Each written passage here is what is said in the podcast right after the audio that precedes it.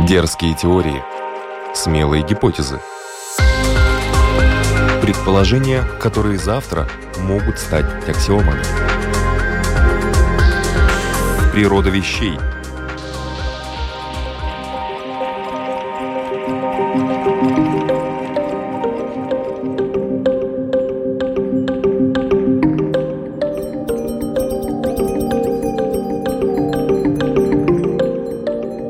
Теории сожаления, самоисполняющиеся пророчества, биографические контрацептивы и рационализация ошибок.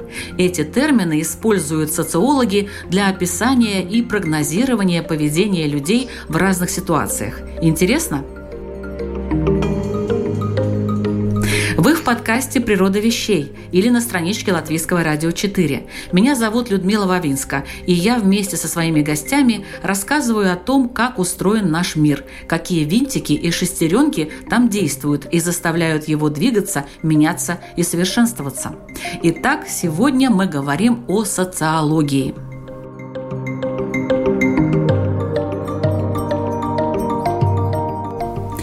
Кандидат социологических наук, профессор факультета политических наук и социологии Европейского университета в Санкт-Петербурге Михаил Соколов. Один из ведущих специалистов в области социологии академического мира и микросоциологии. Участник многих международных научных проектов, член редколлегии журнала «Социологические исследования». Добрый день. Здравствуйте.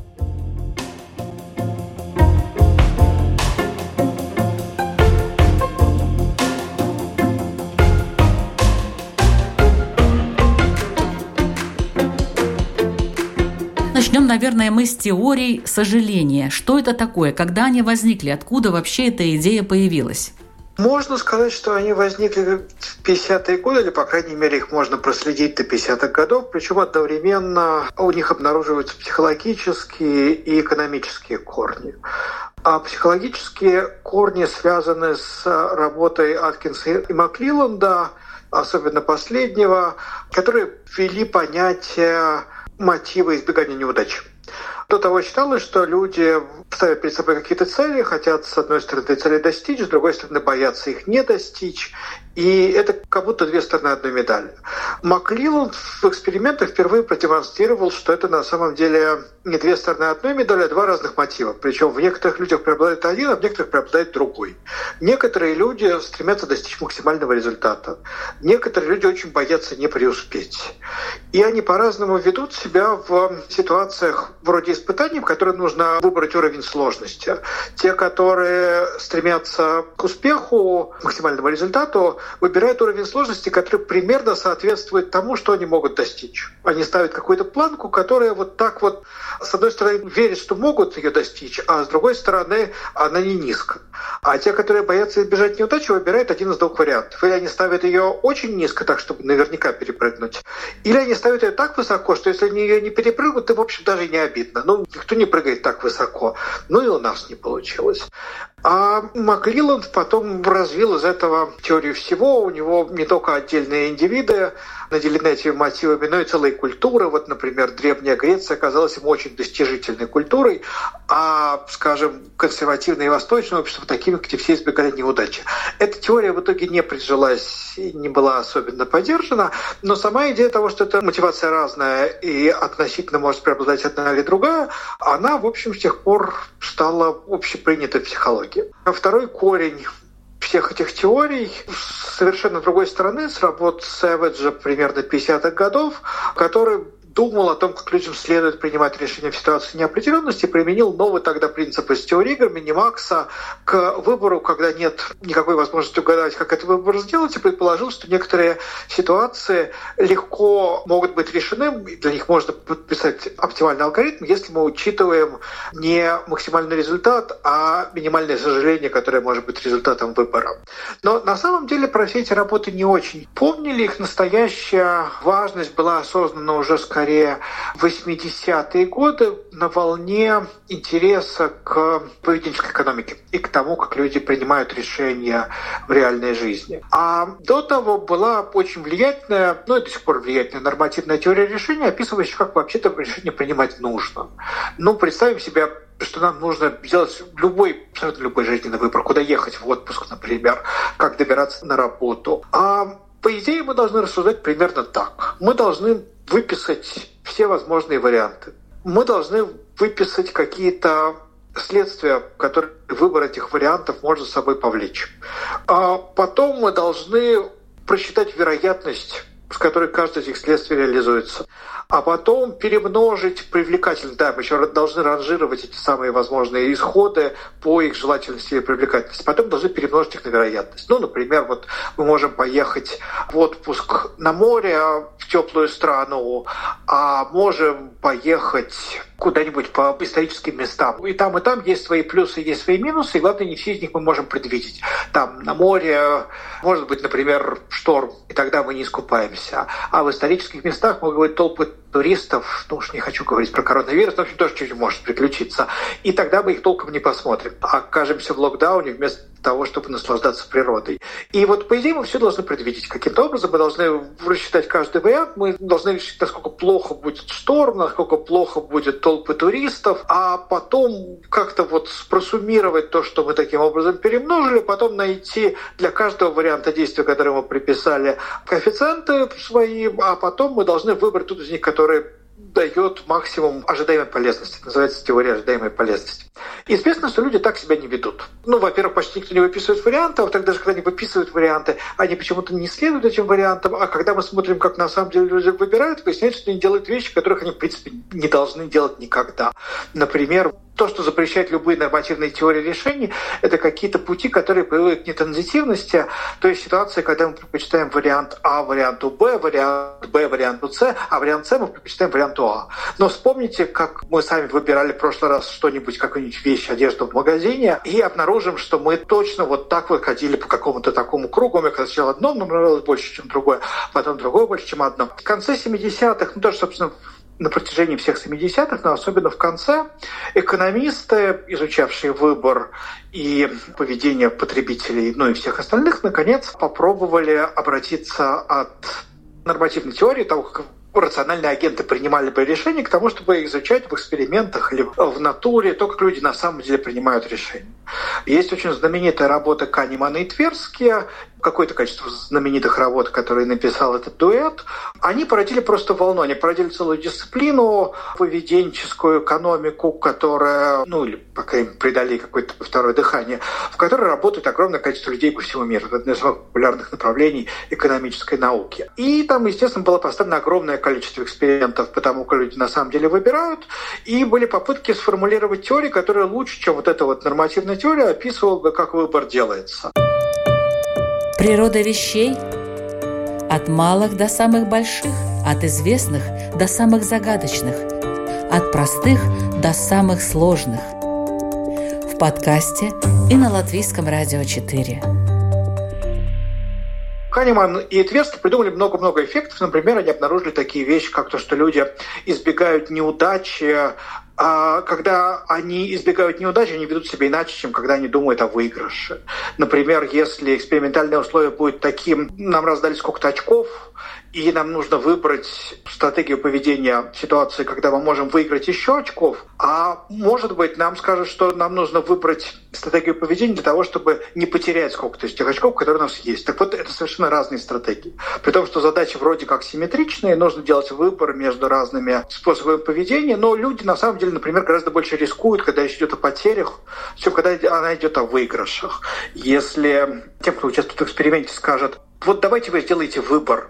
Мы дадим вам 100 евро. Это приятный эксперимент. Или вы участвуете с нами в азартной игре. С вероятностью 50% вы выиграете 0, а с вероятностью 50% вы выиграете 200 евро. Математическое ожидание составляет 100. То есть такой усредненный выигрыш большой группы будет составлять 100 евро. Если люди вообще безразличны к риску, они будут безразличны между тем, чтобы взять 100 евро или участвовать в лотерее. Большинство людей, однако, когда им это предлагают, ведут себя, как если бы они очень не имели риска. Подавляющее большинство людей говорят 100 евро никакой лотереи. Но вот если мы уже раздали им эти самые 100 евро, а потом говорит, что вы хотите отдать нам эти 100 евро или сыграть в лотерею 50%, что вы отдадите 100, да еще в свои 100 пригласите, или ничего у вас не отнимется. И вот в этой ситуации люди гораздо более готовы рисковать. Выбирают рулетку чаще, чем они выбирают верную потерю. А вот, допустим, случайный выбор, не является ли это избеганием сожалений? Ну, в какой-то степени является. Вообще непонятно, если люди в своих предпочтениях в отношении риска более-менее устойчивы, то как в принципе может быть так, что один и тот же человек играет на скачках, а это рискованная активность. Вероятность выигрыша, математическое ожидание выигрыша, но меньше, иначе никто не организовывал бы ставок на скачках. Букмекеры рассчитывают ставки таким образом, чтобы математическое ожидание было против того, кто ставит. А с другой стороны, они покупают страховку, хотя математическое ожидание снова против них. Но в первом случае они как бы вот рискуют, а в втором случае они избегают риска за свой счет. И это одни и те же люди. Дело проходило в Англии, большинство покупало страховки, большинство играло на скачках. С экономической точки зрения такого в принципе не может быть, но если мы возьмем то о которой Канеман и Тверский говорили, и разные другие эффекты, о которых они писали. Нельзя сказать, что это поведение особенно рациональное, но, по крайней мере, имеет собой какое-то обоснование. Его можно описать. А дальше появились разные работы Белла, Саваджа, много кого, которые думали о том, чтобы вот эти вот разнородные эффекты вставить в элегантную формулу. Роберт Сагден написал одну из таких работ. Сразу несколько человек подумали, что в действительности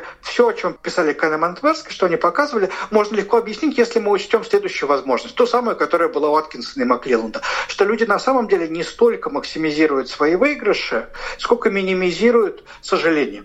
Иногда это одно и то же. Иногда нет разницы между тем, чтобы максимизировать какую-то ожидаемую полезность и тем, чтобы минимизировать сожаление от неудач. Но иногда это варианты очень разные. И они появляются как раз в таких случаях, можно придумать математически разные формулы, описывающие ситуацию, когда люди, выбирая, покупать им не покупать лотерейный билет, больше всего думают о следующем. Ну, допустим, я не куплю лотерейный билет, а он возьмет да и выиграет. Допустим, я вот ставил на эту лошадь, но она всегда приходила третьей. А вот я не поставлю на эту лошадь. Ну, я не поставлю на эту лошадь, она придет первой. Вот так мне будет обидно, а? И это очень сильный мотив. Он на самом деле более сильно оказывается, чем любые другие, особенно когда мы действительно говорим о активностях вроде скачек, которые азартные, но и с другой стороны имеют какой-то такой вот немножко отодвинутый от принятия ключевых решений в чьей-то жизни.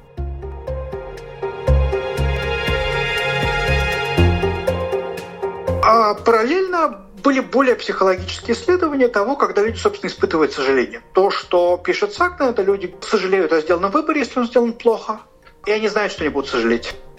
Причем, что любопытно, когда мы представляем все, как мы будем сожалеть, мы думаем о том, что наше будущее как бы забудет о том, как мы принимали этот выбор, и некоторые вполне рациональные соображения будет считать, оно забудет, что они были рациональные, и будет говорить нам неудачник. Ну вот, еще один известный, и много известных экспериментов поставлены по одной модели. Людям дают закрытые коробки и предлагают выбрать одну из них. В одной приз, во второй ничего. Конечно, обидно, если там нет приза. Но если это просто коробки, ну мы не виноваты, что вы выбрали плохую. Мы же не телепаты. Что-то мы выбрали пустую. А в другом случае мы можем представить себе игру, которая примерно с такими же выигрышами устроена, но там как бы вот есть какая-то рациональная стратегия. И во втором случае, по идее, люди должны сожалеть больше потому что они плохо считали. То есть в следующий момент они, с одной стороны, огорчены тем, что они не получили приза, а с другой стороны говорят себе, ну, дурак. Так вот, кажется, что если у нас есть основания для того, чтобы упрекать себя, мы должны страдать больше, чем если оснований нет. Но разные эксперименты показывают, что эта разница не очень значительна. Зато разные эксперименты показывают, вот как раз из области подбросить монетку, что чем энергичнее мы участвуем в принятии решения, чем дольше мы, например, о нем думаем, тем больше мы потом себя будем корить, если это решение окажется неудачным. Ну вот с одними и теми же коробками, когда предлагают просто ткнуть пальцем быстро, и все устроено так, что нужно быстро ткнуть пальцем, а потом неудачно выбрали, те, кто выбрал пустую коробку, сожалеют меньше, чем те, кому сказали, посмотрите на них, подумайте. Через минуту вы скажете, какую вы выбираете. Вот если вы как-то с ними мысленно сроднитесь, если вы почувствуете, что вы вложили себя в это решение, вы его обдумывали, вы его прочувствовали, будет гораздо больнее. А в этом плане подкидывать монетку – это не такая плохая стратегия все-таки, потому что ну, ответственность переходит с нас на монетку. Это, к сожалению, не всегда помогает. Непонятно, почему не всегда помогает. То есть вот разные измерения этих эффектов показывают, что все равно люди сожалеют, даже когда не подкинули монетку. Я вроде как не виноват в том, что монетка упала такой стороной. Но я все равно чувствую, а может, я неудачник. И есть какое-то ощущение такой своей вины, которую даже монетка помогает не совсем. Но все остальное хуже. И вот разные исследования сожаления, показывающие, почему люди сожалеют, как а люди сожалеют. А активная вовлеченность во все это играет очень большую роль, безусловно. И ясность в отношении результатов играет большую роль. И кажется, что люди часто выбирают что-то не потому, что им это нравится, или потому что они ожидают лучшего результата, а потому что они знают, что не смогут сожалеть если выбрали плохо. Ну вот, если есть два места, в одно вы ездили в отпуск, иногда вы думаете, а не поехать ли во второе. Ну, вы говорите себе, возможно, примерно следующим образом. Или не говорите себе, но рассуждаете примерно так. Вот в этом месте я уже был. Если я поеду туда, я не буду испытывать огорчение, потому что я не поехал в другое место, потому что я там не был. А вот если я поеду в это другое место, и мне там не понравится, я буду спрашивать себя, а почему я не поехал в прежнее место? А если мне там понравится, я буду спрашивать себя, а почему я сразу туда не поехал? Если поехать туда, куда я всегда ездил, мне точно не придется ни о чем сожалеть. И это один из источников биографической нации. Видимо, нам просто может быть, не очень приятно открыть, что нашу жизнь можно было построить по-другому, и нам бы понравилось больше, чем то, что у нас уже вообще есть.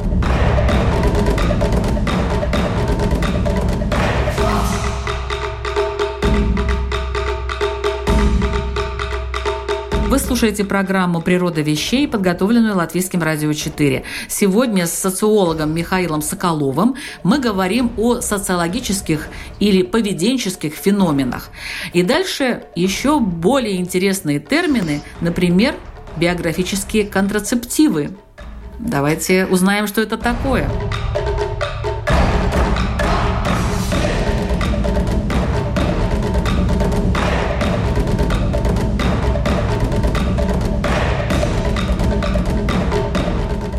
Нельзя сказать, что этот термин широко используется социологами. Я сам его придумал. Он очень нравился ранним читателям разных черновиков, статей, которые я писал. Я даже пытался вынести в название, а потом отдать в приличный русскоязычный социологический журнал, но редакция сказала, что это не какой-нибудь молодежный плейбой вам, а это серьезное издание, поэтому контрацептивы пришлось задвинуть подальше. Но идея за этим вытекает из всего сказанного. Про некоторые решения мы знаем, что мы можем о них пожалеть. И наша способность принять их, собственно, может быть парализована именно тем, что решение необратимо, и всю оставшуюся жизнь, если мы выберем плохо, мы будем от этого страдать. И поэтому мы не хотим выбирать совсем-совсем ничего. Вот в романах XIX века так обычно страдают девушки, выходящие замуж и не могущие выбрать, потому что если будет ошибка, это ошибка, в общем, действительно на всю жизнь, скорее всего. А информации недостаточно, она противоречивая, есть еще несколько поклонников. Вот самые девушки, которые не могут выбрать между поклонниками, это популярная тема в литературе. И гипотетически есть какие-то институты, которые позволяют нам сократить издержки этого необратимого шага. То есть мы как бы попадаем в какую-то ситуацию, а потом можем в нее выйти с гораздо меньшими последствиями, чем если бы соответствующего института или соответствующей практики не существовало. У нас есть вот в современных обществах есть институт пробного брака, который развивается в 50-х, 60-х годов. Есть, может быть, попадавшиеся на глаза слушателям графики, показывающие, сколько времени проходило в разных поколениях между тем, чтобы пары, во-первых, познакомились, во-вторых, между ними начинались романтические отношения, а в-третьих, чтобы они поженились, а в-четвертых, чтобы они стали жить вместе. Так вот, средний интервал между познакомились и начались романтические отношения остался очень стабильным. В 50-х годов составляет около месяца. Понятно, что есть большой разброс. Э, у кого-то роман с коллегами по работе, кто-то познакомился на вечеринке, и сразу все завертелось. И понятно, что слова «романтические отношения» тоже, в общем, видимо, означают разные вещи где-то прогулки за руку, а где-то что-то еще, но при этом вот сам момент, когда эта вот пара оформляется как пара, она, видимо, в тайминге не произошло большого изменения. Что произошло, это практически в 50-е годы вначале поженились, ну и в тот же день начали жить вместе. Там даже тогда уже были какие-то отклонения в сторону начали жить вместе, а потом оформили отношения, но они были редкие, это был социальный скандал. Сейчас, в общем, ожидание состоит в том, что пара проживет некоторое время вместе, и сможет, если что, разойтись без того, чтобы потом делить имущество. Ну и без того, чтобы каким-то образом делить ответственность за детей, потому что контрацептивы, которые не биографические, а очень даже физические, чрезвычайно в этом помогают. Это понятие просто я предлагал распространить на более обширный список институтов, который как раз позволяет нам сделать выбор и отчасти посмотреть к нему поближе, но потом каким-то образом из этой ситуации катапультироваться. Некоторые из этих институтов имеют коммерческое дополнение для того, чтобы побудить нас покупать что-нибудь. Производителя обеспечивают нашей страховкой. Страховка, в общем, имеет разную ценность, но одна из функций страховки состоит в следующем. Если нам не понравилось, ну не страховка, а гарантия, товар можно вернуть через некоторое время. Большинство людей не возвращает, поэтому это выгодно для производителя, но зная, что этот товар можно вернуть, мы гораздо смелее его покупаем. Потому что, ну, это не фатальная ошибка. Вы не выбросили деньги, не понравилось, вернем. Очень мало людей, на самом деле, возвращают что-то купленное. То есть это почти всегда наверняка, потому что, опять же, даже когда они ее купили, они начинают, возможно, думать, а что же я зря примерял эту тряпку, и она им не очень нравится, в смысле. Потратил столько времени, но что мне опять идти в магазин? Ну, а я ходил по магазину все это время зря, что ли, ничего другого не купив, а для этого мне еще второй раз придется туда, чтобы вернуть эту вещь. То есть, к сожалению, в этом смысле стоят на стороне продавца, но покупатель-то об этом не знает, а покупатель чувствует, что это скорее его или ее избавляет от того, чтобы чтобы принять необратимое решение. Ну и дальше по списку очень много всего, что нас окружает, можно записать в эту же категорию. Природа вещей. От малых до самых больших, от известных до самых загадочных, от простых до самых сложных. В подкасте и на Латвийском радио 4.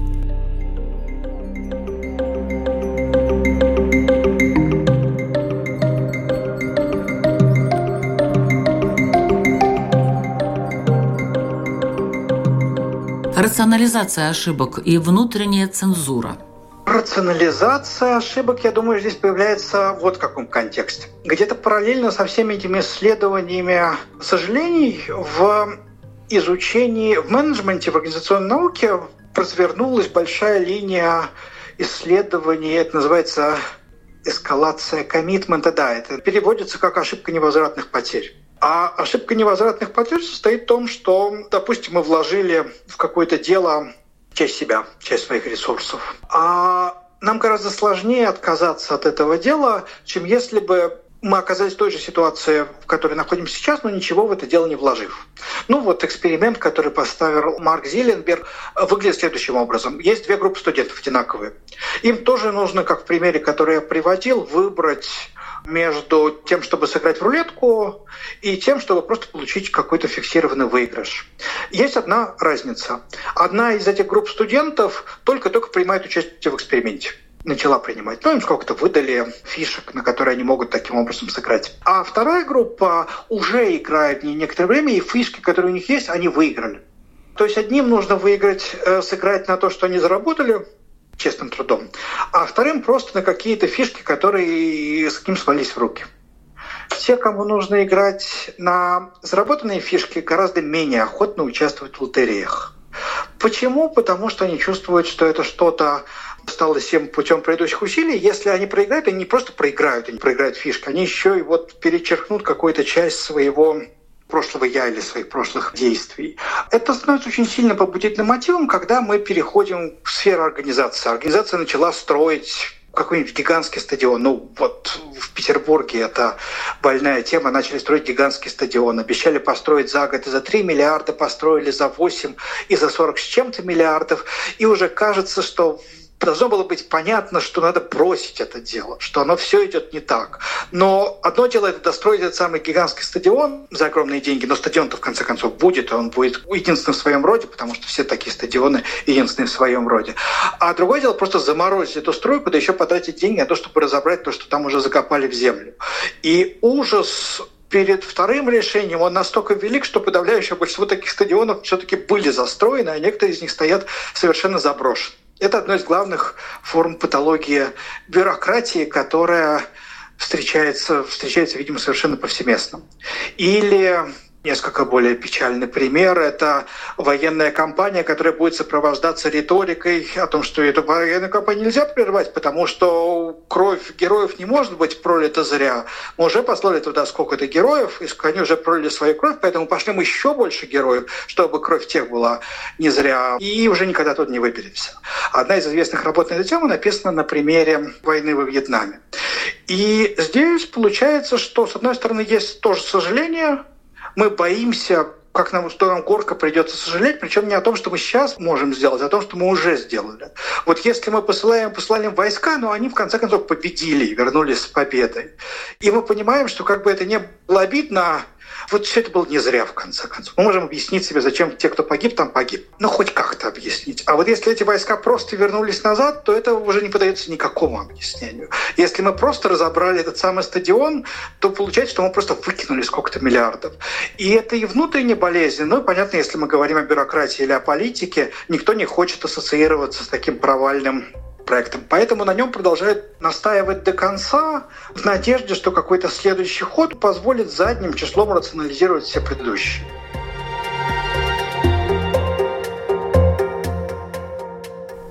Хорошо виден в таких экстремальных формах когда вот строить никому не нужно стадион, потому что уже начали, это сразу бросается в глаза. Но, по всей видимости, этот же механизм отвечает за очень большую часть стабильности во всей нашей жизни. А когда люди принимают какие-то решения, ну вот я много раз встречал людей, которые говорят, что они стали заниматься наукой, потому что не зря же они написали диссертацию и получили ученую степень.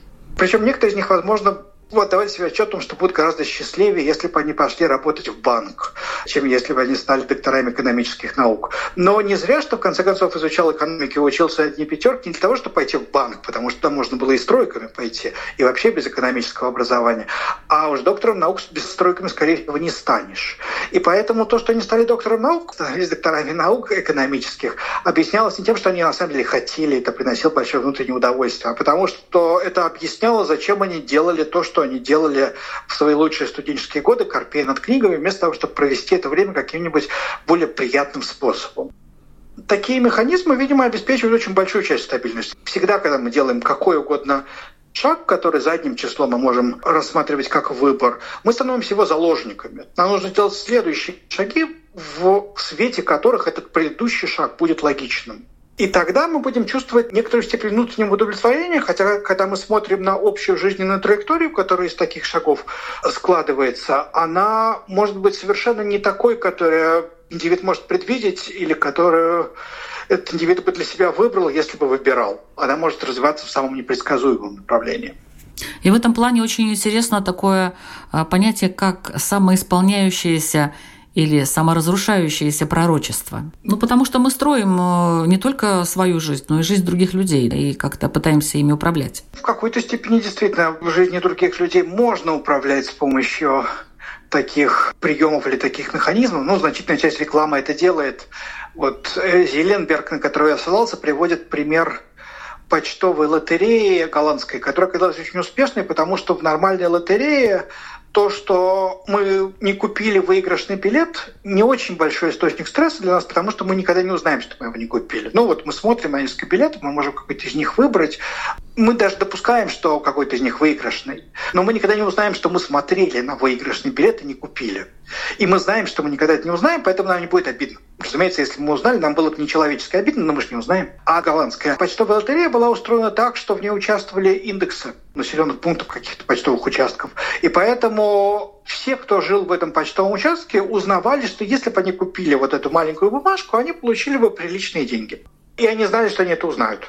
И в этом плане на них гораздо сильнее давила эта перспектива, чем если бы они этого не знали. То есть и политическая риторика, и какие-то коммерческие стратегии построены на всех этих приемах. Их, разумеется, можно направить на манипуляции. А самое исполняющееся пророчество... Было много разных психологических исследований про то, в какой степени эти ожидания оправдываются.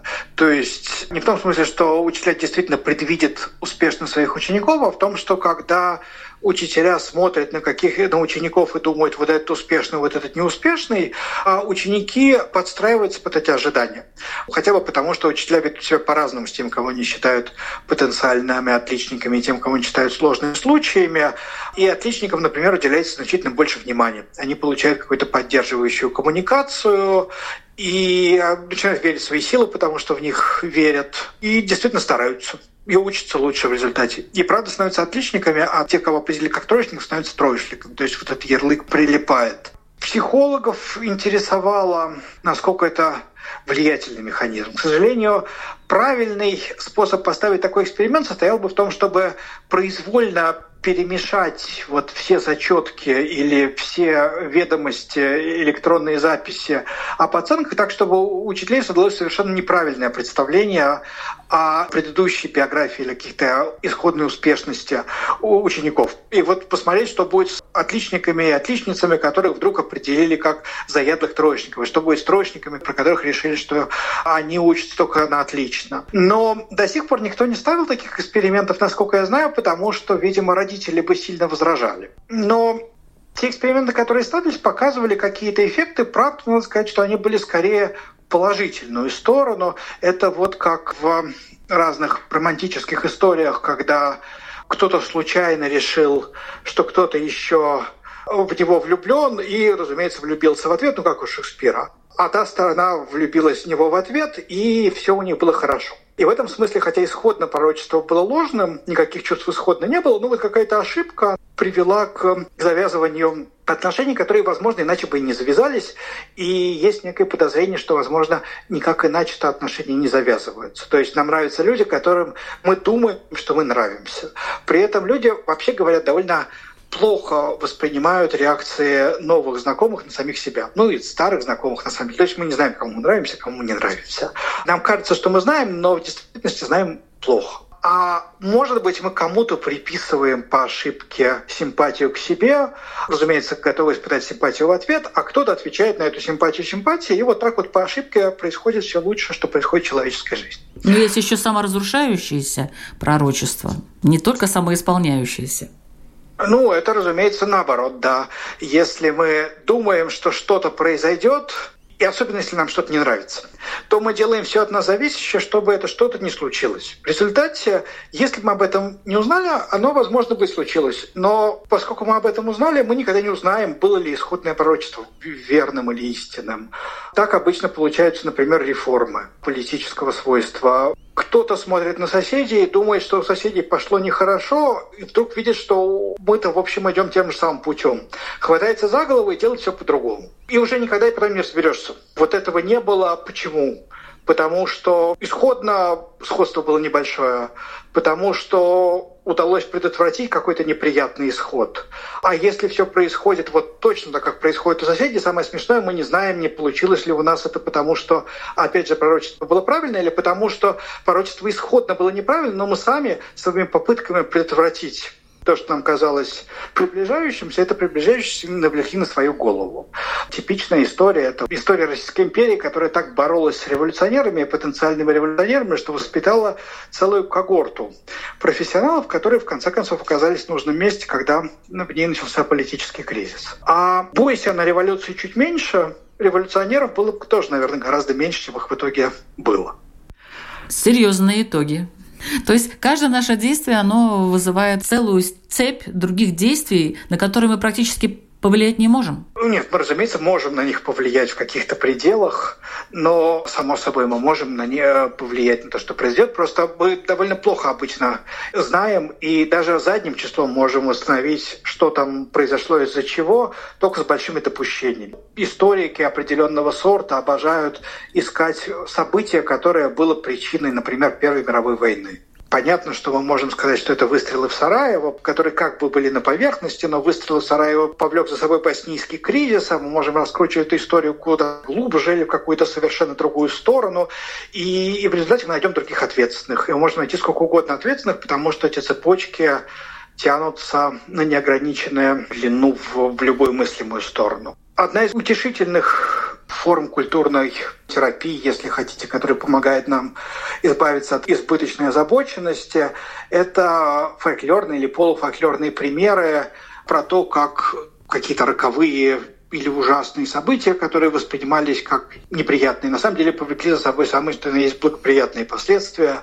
На ум мне приходит не исторический пример, а может быть, кому попадалось на глаза. В интернете бродит список людей, не знаю, думаю, что большинство историй выдуманы.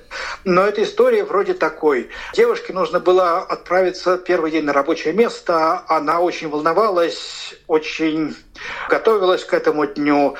А она села в лифт и застряла. Причем команда, которая ехала ее вызволять, опоздала почему-то на 6 часов. Когда она вышла из этого лифта, она была уверена, что она уже уволена, потому что она прогуляла первый рабочий день. Однако, подойдя к окну, она обнаружила, что место, в которое шла на работу, больше не существует, потому что было 11 сентября 2001 года. Вот то, что ей казалось ужасной, драматической неудачей, вдруг задним числом превратилось в, возможно, самую большую удачу в ее жизни. А есть просто список людей, может быть, вам попадался, которые таким образом опоздали в башни-близнецы. И каждый из них на кого-то нагадил голубь, например, и человеку пришлось вернуться, почистить шляпу. С кем-то случилось что-то еще, что воспринималось как мелкая неприятность или не мелкая неприятность. Но потом раз, этим числом оказывается, что что-то было самой большой удачей в жизни, самым счастливым лотерейным билетом. И в этом плане наша неспособность предвидеть в каком-то смысле может избавлять нас от избыточной зацикленности на последствиях поступков и от большого количества решений по своей природе не слишком удачных, потому что здесь мы можем опять вспомнить эти организации, которые задним числом пытаются выбраться из ловушки, в которую загнали себя раньше, и почувствовать, что иногда не надо настаивать на том, чтобы быть слишком разумным, прокладывая жизненный курс.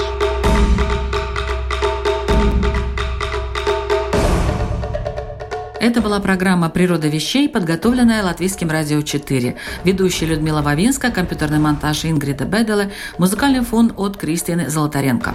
Сегодня о социологических и социоантропологических феноменах мы говорили с профессором факультета политических наук и социологии Европейского университета в Санкт-Петербурге Михаилом Соколовым. Большое спасибо, уважаемый Михаил, за столь интересный и подробный рассказ. Спасибо. Кстати, лекции Михаила можно найти в свободном доступе в интернете и на ютубе. Очень рекомендую. Там много интересного и полезного. А другие выпуски «Природы вещей» вы можете послушать на Латвийском радио 4, lr4.lv и в подкастах, таких как Яндекс Музыка, Spotify, Google и Apple подкасты, а также CastBox. Открывайте «Природу вещей» вместе с нами, Латвийским радио 4. Это интересно, полезно и очень увлекательно. Присоединяйтесь.